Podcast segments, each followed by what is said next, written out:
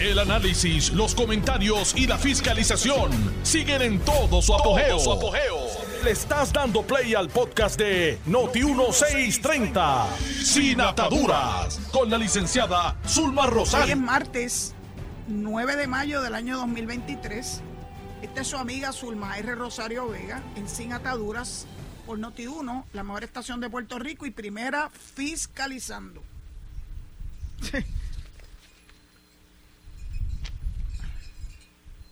Esto no se acaba por más que mis queridos amigos Ole Colbert,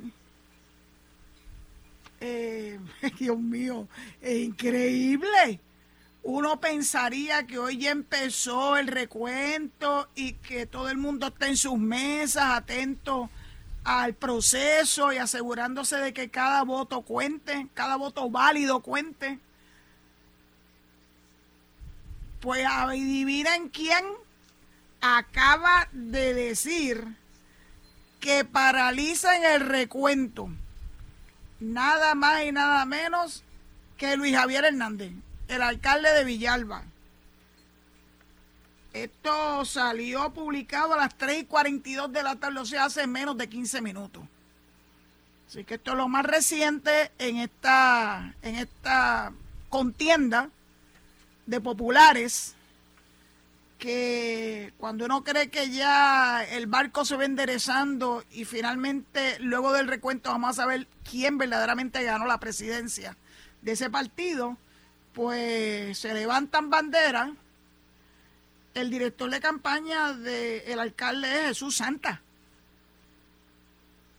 Y Jesús Santa envió una carta donde pidió que Hugo Cruz Cruz se inhibiera de participar y que no estuviera presente en este proceso de recuento, porque entienden que esa persona eh, se identifica con uno de los candidatos, obviamente está hablando de, de Jesús Manuel Ortiz. Jesús Manuel Ortiz. Dicen que esta persona, Hugo Cruz, es contratista de la Comisión Estatal de Elecciones, estuvo según ellos, inmerso directamente con información privilegiada, trabajando el tema.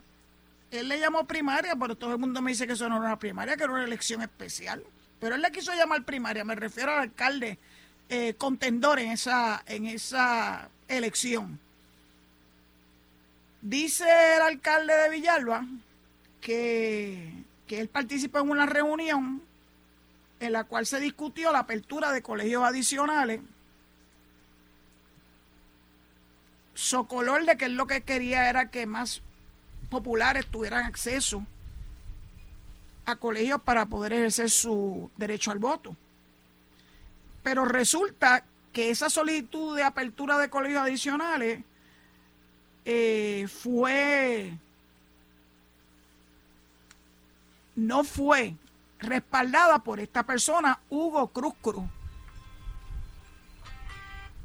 Así que uno se pregunta, perdónenme esa porque dejé el teléfono que pudiera sonar y no hay ninguna razón para que suene el teléfono a esta hora. Espero que todos los que me llamen sepan que a esta hora yo estoy al aire con ustedes. Pues resulta que Hugo Cruz, dice el alcalde de Villalba, y contendiente en esta primaria, elección o como le quieran llamar, que se celebró el domingo pasado, este señor fue uno de los que se opuso a que se abrieran colegios adicionales, que era una de las peticiones del alcalde de Villalba. Y como consecuencia de que este señor Cruz, se dicen que está físicamente en el proceso de recuento, pues están pidiéndole, y hay una alegada carta del representante Jesús Santa, que representa al alcalde de Villalba en este proceso, como su director de campaña, pidió la inhibición de todo el proceso. Es que mucho le gusta a la gente la palabra inhibición. ¿Se acuerdan que eso fueron lo que pidieron los abogados de, de Mariana Nogales? Y que se supone que mañana la jueza que preside ese, ese procedimiento de regla 6 eh, nos comuniquen su determinación con relación a esa petición que hicieron los abogados de Mariana Nogales, de su mamá y de su corporación. Así que aquí volvemos otra vez a ver la palabra inhibición, que es para que la persona no participe, porque ellos alegan que esa persona no está limpia de polvo y paja, como decimos verla en el campo, que es alguien que está ligado a la campaña de su Manuel Ortiz y que no debiera estar en ese proceso de recuento.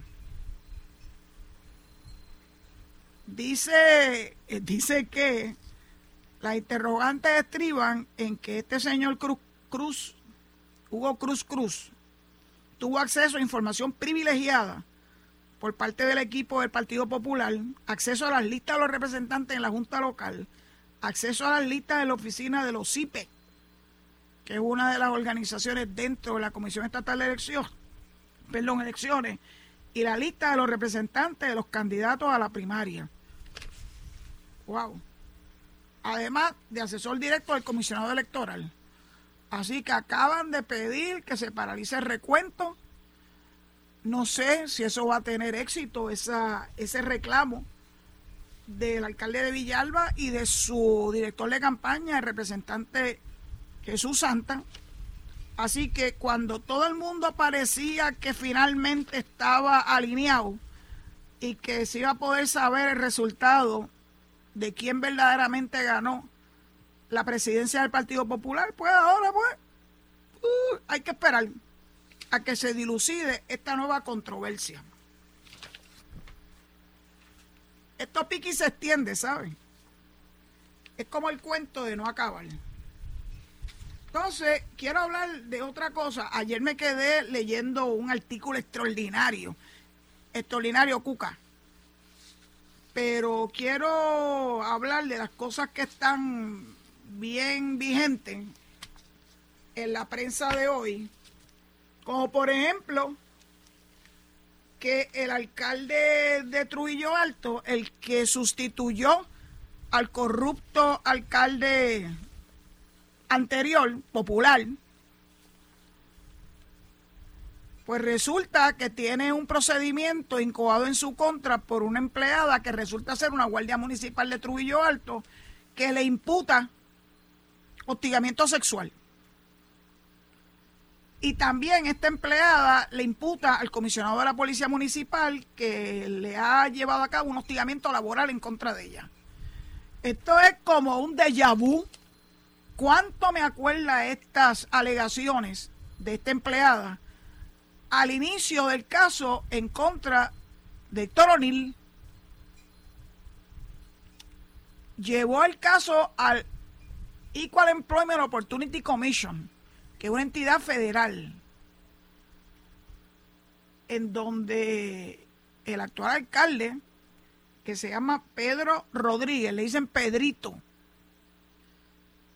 eh, ya hizo manos afuera, delegó en el director de su división legal del municipio de Trujillo Alto para que manejara esto.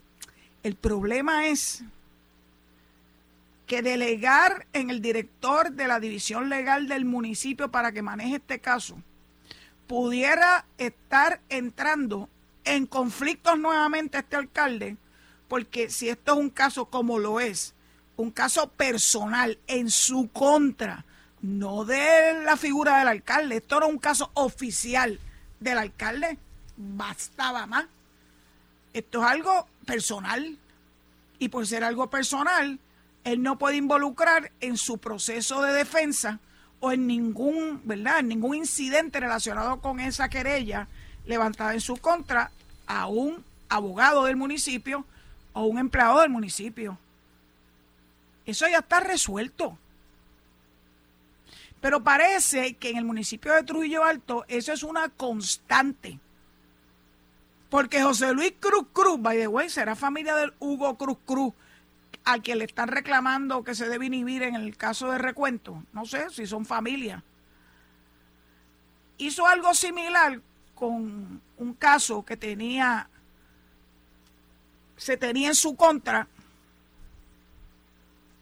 y pretendió llevar un abogado del municipio para que lo defendiera. Lo mismo que hizo el entonces alcalde de Corozal, que llevó a Pedro Ortiz Álvarez a que lo defendiera ante el FEI de una muy seria querella de uso que entiendo que salió incurso y tuvo que pagar multas. Eh, el exalcalde de Corozal porque se le ocurrió utilizar el recurso legal que paga el municipio, o que pagaba el municipio en aquel entonces, de Pedro Ortiz Álvarez para que lo representara en sus líos personales. Pero miren cómo que lo aprenden. Y eso recibió amplia, amplia difusión pública. ¿Qué les pasa a esta gente? Viven como en una nube y, e insisten en seguir haciendo las mismas barbaridades. Bueno, ustedes saben que Guillito tenía involucrado en aquel revolú de las corporaciones al asesor legal del municipio, el ex juez, que resultó culpable a nivel federal de haber utilizado dinero dinero público que se suponía que fuera a sustentar o a solventar. El centro de trauma en Mayagüez lo utilizó para especular. Un ex juez y abogado. Yo esperaría que aquí a estas alturas ya ese señor haya sido desaforado. Es lo menos que yo esperaría del Tribunal Supremo, porque es un convicto. Así que el alcalde de Trujillo Alto, el actual, buen sustituto del anterior, ya se metió en lío, en líos absurdos. Como si el caso del alcalde, exalcalde de Guaynabo, Héctor O'Neill, no se hubiese dado suficiente difusión pública.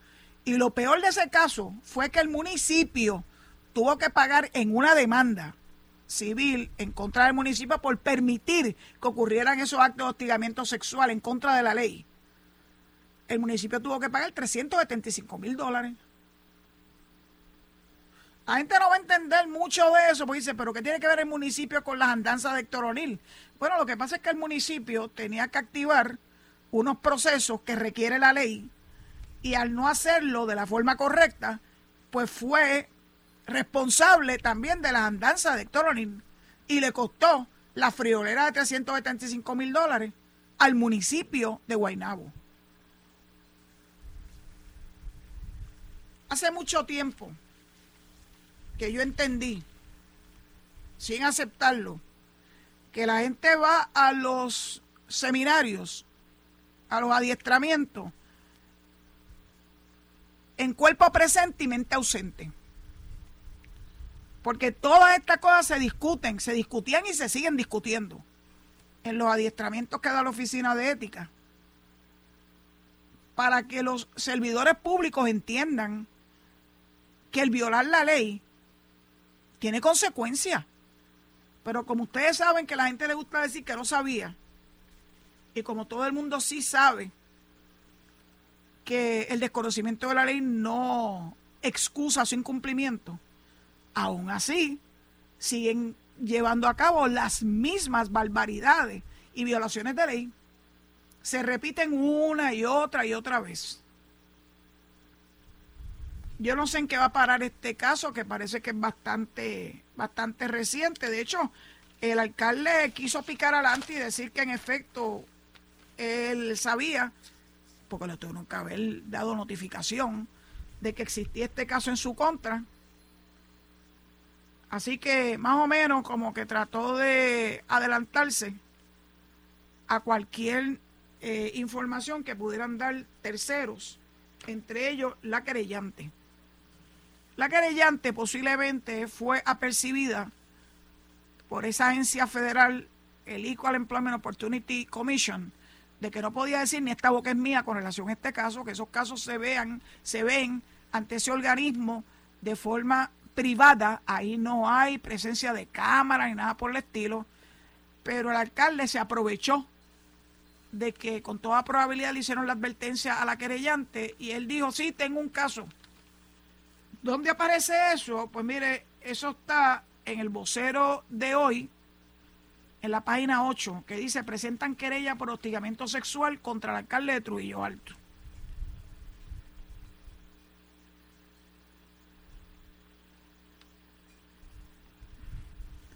Hay unas expresiones que recoge el vocero de Manuel Alonso, que representa a Victoria Ciudadana, y ahorita vamos a seguir hablando de Victoria Ciudadana. Eso, son, eso es harina de otro costal. Dice Manuel Alonso. Nuevamente Trujillo Alto representado por personas que ya le fallaron al pueblo una vez. El cuerpo legislativo a nivel municipal le va a hacer lo que no hizo con el exalcalde hora de tomar acción dentro de esa, esa alcaldía y poner al pueblo antes de la, insignia. A menos de un año tenemos como municipio que enfrentar nuevamente tiempos de incertidumbre en el liderato. Trujillo Alto le pasará factura al PPD y su inacción en los momentos donde tienen que ser más vocales. Empezaron tan reciente como hace un año, en sustitución de José Luis Cruz Cruz, el alcalde corrupto. Eso fue en julio del 2022. Imagínense, todavía no tiene un año. También se le imputa al, al comisionado de la Policía Municipal de Trujillo Alto, Orlando Meléndez, en una querella separada por la misma mujer policía de que éste la hostigaba en su lugar de empleo como agente. De hecho, este, el vocero supo que este proceso que ocurrió antes de la presentación de la querella contra el alcalde se lleva a cabo de manera interna por el Departamento de Recursos Humanos de la ciudad. Este es el cuento de no acabar. Y ustedes tienen derecho a tener conocimiento de que estas cosas siguen ocurriendo en Trujillo Alto. No aprendieron la lección. Siguen por la libre siguen haciendo cuentas galanas con, con sus responsabilidades como funcionarios públicos, piensan que están por encima de la ley, uno, yo, yo no dejo de, de quedarme perpleja de que esta gente continúen con la misma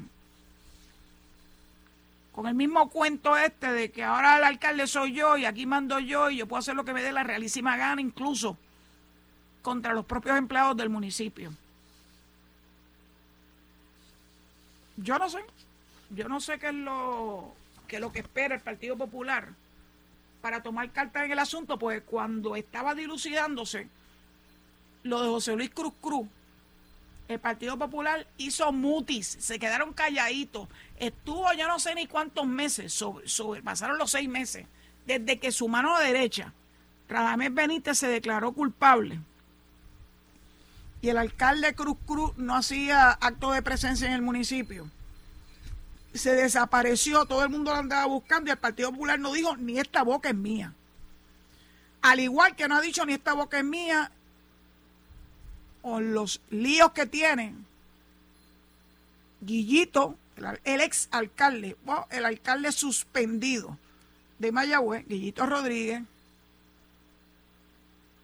Eso obviamente es estándar operating procedure del Partido Popular, por eso es que no llevan ni 50 mil pesos a una elección tan importante como la de la presidencia. Y por eso es que un día como hoy, uno de los aspirantes, uno de los candidatos, le reclama al Partido Popular que no está siendo transparente en el proceso de recuento. ¿Cómo el pueblo de Puerto Rico va a tener ningún tipo de confianza en ese partido? Lo siento Luis Vega Ramos, lo siento Jorge Colbert, pero ustedes mismos se meten en esos líos. Y tenían que imaginarse que la presencia de aquel señor Cruz Cruz, a lo mejor es familia del exalcalde de Trujillo Alto, iba a levantar tremendo revuelo. Pues ahí está. Pues ahora está Pedrito, el sustituto de José Luis Cruzcú, metido en grandes problemas. ¿Se van a quedar cruzados de brazos? La querella está ahí. La querella ante el Equal Employment Opportunity Commission. Es una entidad federal. Yo no sé, yo no sé lo que va a hacer el Partido Popular, porque ya nos tiene acostumbrado a no hacer nada. Entonces, antes de que me toque la pausa, quiero felicitar, esto no tiene nada que ver una cosa con la otra, a la cantante Melina León, que fue a llevarle un rato de solas a las confinadas. Qué gran, qué gran acto de bondad. Y ella dijo que quería estar cerca de ella, que sintieran, la sintieran su presencia, eh, porque ellas son seres humanos, dice el artículo. Estuve bien cerca de ella, sintieron mi abrazo, no sintieron rechazo porque estén allí. Ellas son seres humanos al igual que nosotros, tienen corazón y sentimiento. Esto también fue un artículo en el día de hoy del vocero a la página 16. Melina es un ícono de, de las mujeres liberadas, de las que no se dejan. Y para las confinadas es importante saber que tú puedes tener, tú puedes ser asertiva, puedes defenderte sin necesidad de entrar, ¿verdad?, en, en violaciones de ley. Hoy murió otra mujer a manos de su expareja en el sector Cucharillas de Cataño. Dios bendito.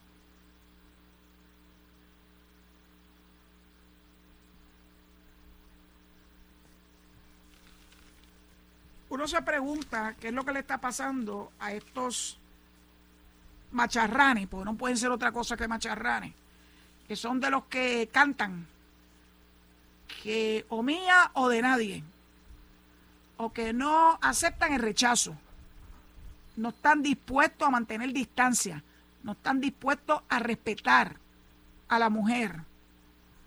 Y ahí están, asesinándola. Entonces están cobarde que se suicidó. Un cobarde. Pues ahora sí que se hizo lo de que o mío o de nadie. Bueno, pues se la llevó con el enreda. Qué cosa más terrible lo que estamos viviendo en Puerto Rico.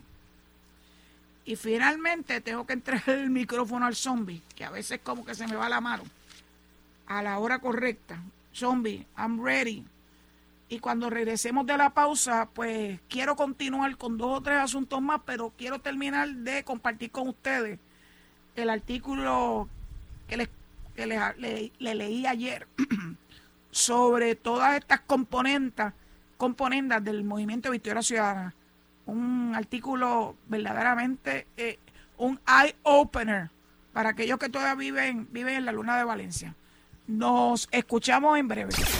Estás escuchando el podcast de Sin Atadura. Sin Atadura. Con la licenciada Zulma Rosario. Por Noti1630. Saludos, aquí estoy de regreso. Acabo de recibir de mi amigo Luis Enrique Falú. En solidaridad, ¿verdad? Con con esta servidora que ha estado hablando de, de lo que está ocurriendo en el recuento de las papeletas de la elección del domingo pasado por la presidencia del Partido Popular, pues la comunicación de Jesús Santa se la acaba de contestar el presidente actual del Partido Popular, José Luis Dalmau, Va dirigida esta comunicación al honorable Luis Javier Hernández, candidato a presidente del PPD, vía correo electrónico y dice, estimado señor Hernández, así, señor, recibida la solicitud de paralización del escrutinio, se toma como una de paralización del proceso de recuento. Ellos mismos no saben si es un escrutinio o un recuento. Y se declara la misma no a lugar. No a lugar. En cuanto a la presencia del señor Hugo Cruz en el equipo de trabajo de uno de los candidatos, se permite la misma con la salvedad de que el señor Cruz no podrá tener contacto directo con las maletines ni con las actas y las papeletas que contienen. El comisionado electoral deberá cumplir con esta directriz. Firmado José Luis Dalmau, presidente del PPD, y con copia al licenciado Ramón Torres Cruz, comisionado electoral. Es interesante porque aquí todo el mundo es licenciado, menos Luis Javier. Y Luis Javier Hernández, el alcalde de Villalba, es licenciado.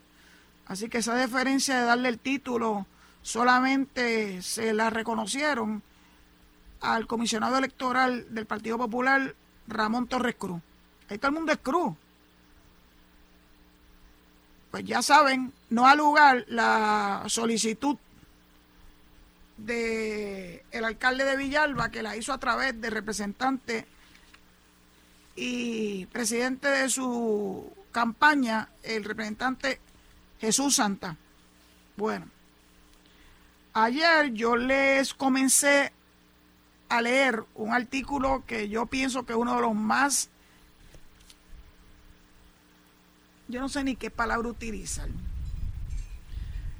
Hacía tiempo que yo no veía un documento con tanto dato, cómo silvana una cosa con la otra en el entresijo ese de la política. En este caso, de cómo se entrelazan el movimiento Victoria Ciudadana con el sindicato de trabajadores, la SPT, y ahora y el PIB, que es lo que ellos pretenden, ¿verdad? Formar una alianza. Pues hasta ayer le estuve diciendo cómo ellos lograron involucrar a un sindicato para que corriera con, con las facturas que representa una campaña política. Y eso era alegadamente a cambio de que ese sindicato, que es el que está en el municipio de San Juan, le dieran aumentos de sueldo a los unionados, cosa de que entonces el sindicato pudiera reclamar aumentos de cuota. Básicamente ser el quid pro quo. Entonces, continúo, el artículo se llama es de la revista electrónica que se llama aplenavista.com, aplenavista.com, que sus líderes son Carlos Contreras, el exsecretario de Transportación y Obras Públicas, y el periodista Juan José Díaz. El artículo se llama Quo Vadis, MVC, SPT, PIP, a plena vista. Entonces continúa el artículo diciendo los hechos. De los hechos sobre la nerviosa Nogales, solo falta indagar un poco más y abultar la evidencia que la compromete. Presidenta, tesorera y agente residente de una corporación dueña de villas en Palmas del Mar, súmele cuestionamiento sobre si pagaba el crimen, contribuciones de Hacienda y hasta el mantenimiento de las villas dejó de pagar mientras aparecía como dueña registral. Sobre estos hechos hay otros cuestionamientos colaterales, pero eso requiere interpretación legal y contable. De todos modos, las 24 acusaciones del FEI se encargarán de deshojar esta margarita y dejarle el tallito pelado. La representante del Movimiento Victoria Ciudadana en la Cámara no es la primera que cae del sacrosanto Olimpo de su partido. Ya la imagen pública de su jefe y líder espiritual Lúgaro cayó con estrépito al preferir el dinero. ¿Se acuerdan que ayer mencionamos lo de eh, la entidad de John Borshaw, que tanto Natal criticaba hasta que Lúgaro decidió irse con ellos, pero ya se fue. Se volvió a ir de esa entidad. Sin embargo, un problema más profundo de Victoria Ciudadana es su organización de dos cabezas y pronto de tres. Natal no soporta pan, a Pagán, el líder sindical y a saber si Pagán cree que Natal es un niño mal, malcriado. Es una solapada guerra entre dos jueyes machos que está a punto de solucionarse y Pagán todavía no ha perdido una. El vengativo y ex máximo dirigente del SPT está al acecho de Natal, se la tiene jurada. Entonces, la próxima parte se llama En casa del herrero, cuchillo de palo, como dirigente y líder de la red sindical del Movimiento de Victoria Ciudadana, Roberto Pagán logró el derecho de sentarse en la mesa ejecutiva. Aunque surgieron querellas de que la STP tenía una campaña coordinada con el, con el movimiento Victoria Ciudadana. Eso que se pasan criticando y diciendo esas campañas coordinadas, ¿se acuerdan? Cuando reclamaron que un amigo de Pierluisi con un con una entidad había violado la ley, pero finalmente nunca se le probó de supuesta campaña coordinada, pues en el caso de la SPT y el MVC hay una campaña coordinada que dice este artículo que es ilegal bajo el ordenamiento electoral de Puerto Rico. No hubo una determinación oficial en esa dirección, una determinación a todas luces equivocada, dice el autor. No eran extrañas las coincidencias. Para ser empleado de este sindicato había que ser militante de Victoria Ciudadana Cualquiera que trabaje en el, en el SPT lo sabe. Tómenle declaraciones bajo juramento a ver si se atreven a negarlo. Pagan no logró colocar a Natal en San Juan, por tanto no podrá controlar la ciudad ni a Natal. Y además, porque los empleados del municipio se sienten traicionados por el SPT, que no logró nada para beneficio de su matrícula en todos estos años. Pero el pago por su intento fue compensado con la subdirección, ¿verdad?, de Pagan en el partido Victoria Ciudadana. O sea, ser la mano derecha de Natal. Será lo único que le quede. Luego de irse del SPT, él renunció finalmente al sindicalismo de esa organización, particularmente porque ya no le soportan sus males de la catrueca. Hay problemas en la azotea, dice el autor. Pagan es el típico dirigente sindical que ilustra el viejo dicho en casa del herrero, del herrero cuchillo de palo paga mal a sus empleados y cuando los despide por capricho, apela a la nueva ley de reforma laboral para justificarla, esa misma ley que por ser defectuosa y mala para los obreros combatió en todos los escenarios posibles la Asamblea Legislativa. De hecho, el SPT llegó a someter a la legislatura un memorial en contra de la ley. Fueron mediáticos, marcha del primero de mayo, en todos lados la condenó, menos en su propio, menos en su propio, uy, en su propio sindicato. Porque la ley de flexibilidad laboral es buena si le permite a él despidos caprichosos. Por eso es buena la ley, para aplastar a sus propios empleados, quienes suelen andar derechitos cuando lo ven, hasta temerosos porque no saben con qué vendrá hoy. Y Natal, militante combatiente contra esa ley de flexibilidad laboral, de hecho, el Movimiento Victoria Ciudadana sometió un proyecto de ley para derogarla. Sabe que su segundo al mando en el barquito de papel en que navega pero esa misma ley oprobiosa para despedir a sus empleados. Porque fíjense en el problema. ¿Cómo es posible que el segundo al mando del Victoria Ciudadana se aproveche una ley que tanto critica el SPT como el Movimiento Victoria Ciudadana por antiobrera para despedir a sus propios empleados en el sindicato que presidía? Para ser más, más claro, ¿cómo es posible que un sindicalista y socialista rudo como Pagán aplica en su propio sindicato una ley que su partido de socialismo siglo XXI y todos los líderes sindicales de la isla rechazan. La representación de Victoria Ciudadana ante todo el país fue que la ley es mala y antiobrera para todo, excepto para necesitar usarla en el SPT. Algo así como que las áreas recreativas del condominio Sol y Playa en Rincón no deben reconstruirse porque están en la zona marítimo terrestre, pero los de Palma deben permanecer en la zona marítimo terrestre porque Nogales tiene casa allí. Esas contradicciones entre lo que dicen y lo que hacen se está convirtiendo en un patrón del bicéfalo Movimiento Victoria Ciudadana y el SPT. Era tricéfalo con el PIB, que tanto se está cuidando las espaldas con Victoria Ciudadana y el SPT, que de Junte solo habrá el nombre. Pagar no tenía problemas con su salario como presidente de esa sindical. Apenas ganaba 100 mil entre salario y compensaciones. Su abogada interna está en los 62 mil y su vicepresidente, Apido Marrero, ahora presidente por default, ganaba unos tristes 46 mil más 11 mil 165 en beneficio de otras compensaciones. Pero este no se queja mucho, ni se mete en problemas con Pagan, ni lo contradice para nada, aunque Pagan lo contradiga públicamente todo el tiempo y lo haga quedar mal ante los empleados del SPT. Total, solo tuvo que dar, tener cara dura y esperar un tiempito más para ganarse los casi 100 mil como presidente heredero, que bien ganado los tiene por cabizbajo y sometido. Y entonces al retiro con buen sueldo. Son realmente salarios exiguos comparados con otros dirigentes sindicales como el de Lutiel, de Figueroa Jaramillo, de cientos de miles de dólares, o lo que ganaba el convicto Héctor René Lugo, famoso dirigente de la Unión de Acueducto, que robó las cuotas a los empleados y hasta los clavos de la cruz y era millonario, así, así como casi toda su ganga.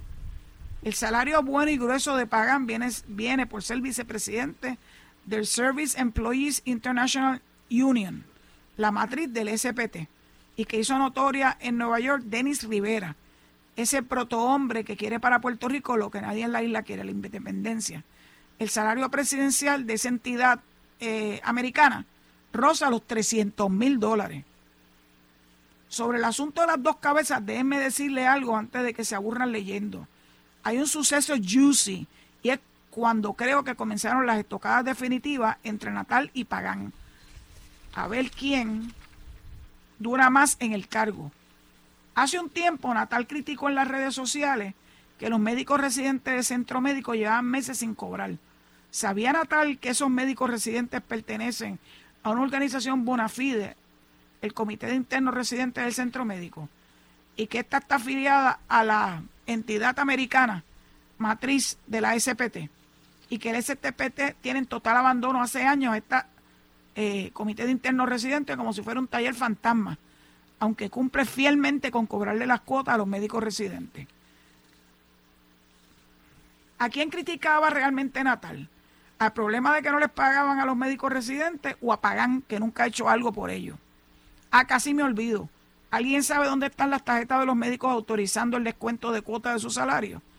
Pero ¿saben los médicos residentes que hay un descuento automático de cuota que va a pasar, que va a parar al SPT? Y más aún, ¿saben esos médicos que es la SPT la que tiene que salir en su defensa? ¿Lo sabe Natal? Porque si lo sabe, la puñalada de Natala es a pagar, no el flojísimo sistema de finanzas y Recursos Humanos del Centro Médico.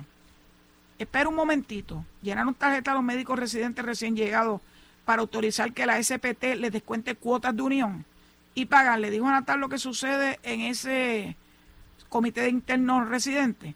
La las metida de pata del SPT con ese comité luego de que Natal hiciera las críticas. O pagar lo dejó Lelo. Como siempre parece estar Natal ajeno a la realidad de los hechos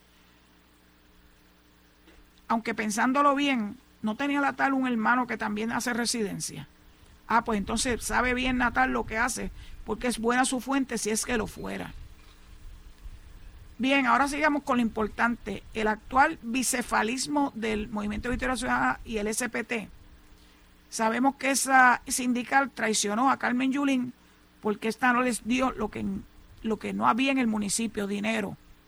No me dejen sola, gritaba desesperada durante el proceso primarista. Y pagar la dejó sola. Y puso todos sus huevitos en la canastita que como cualquier caperucita roja cargaba Natal en su bracito de niño tenso, creyente de teorías de conspiración, medio paranoico, camino a ver a su abuelita, su choza en el bosque electoral puertorriqueño. Pero en Victoria Ciudadana no son tontos, están muy alertas con lo que está sucediendo con Pagan y ya comenzó la coladera de información. Solo que no han sido muy afortunados con los muchachos de la prensa, que no tienen idea de lo que tienen entre manos. Con toda razón, en el movimiento Victoria Ciudadana confían en ella, porque no filtra, no entiende, porque la prensa es incapaz de ir más allá de este dijo y aquel contestó.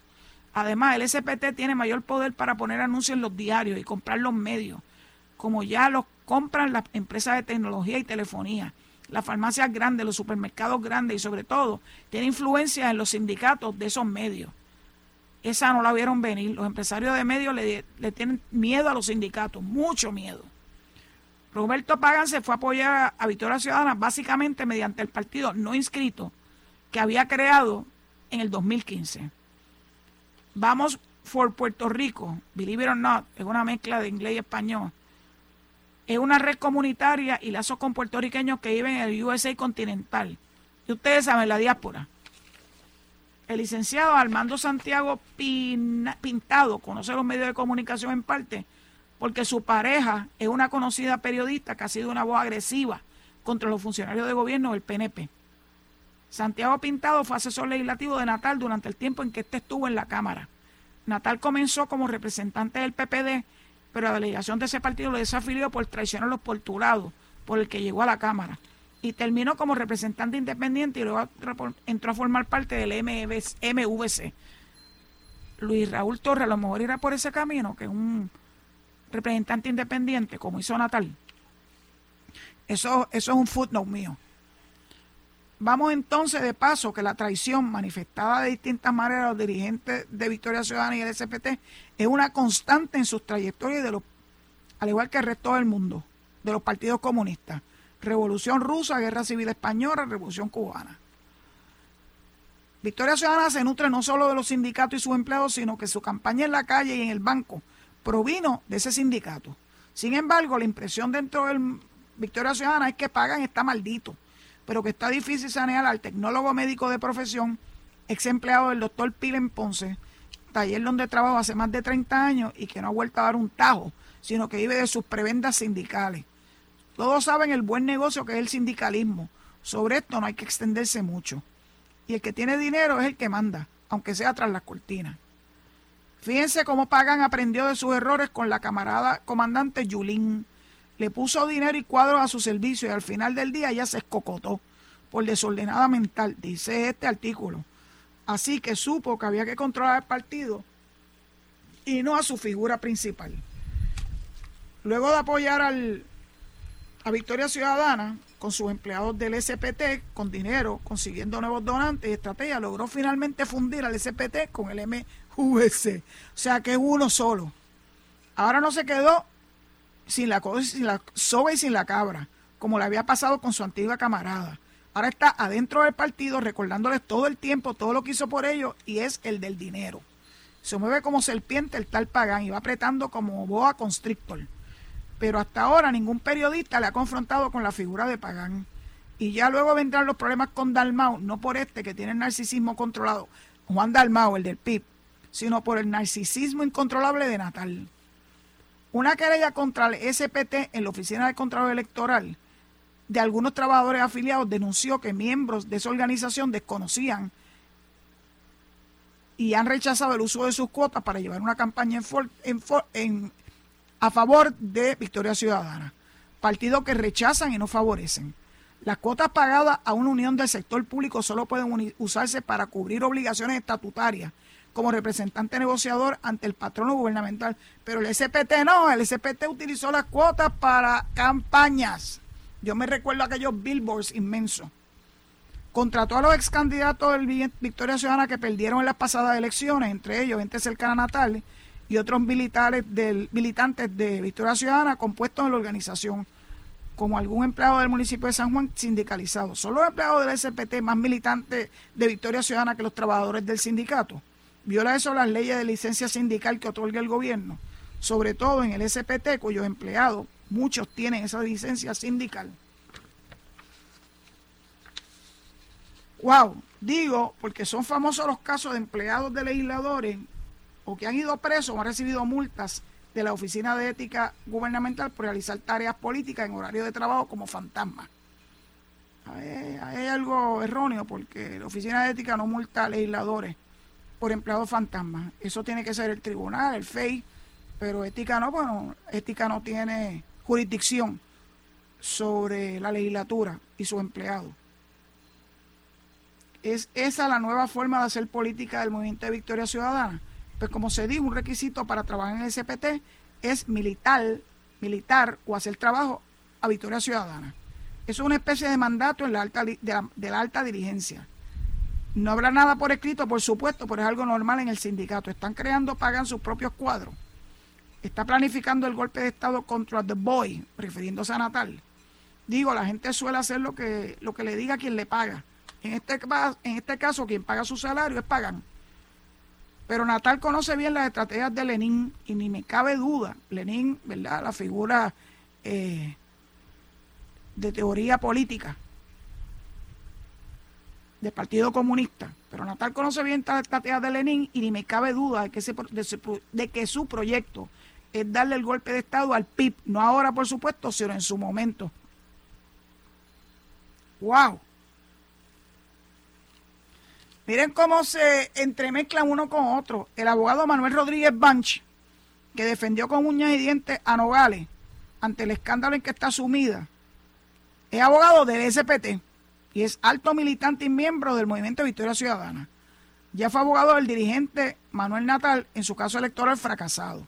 Rodríguez Banch es el director de la Comisión Política de Victoria Ciudadana y pareja de la ex candidata de dicho, dicho partido a senadora por el de San Juan, Rosa Seguí. Ah, pues que esto está, esto está mejor que una novela. Las novelas turcas no son tan, tan interesantes como esto.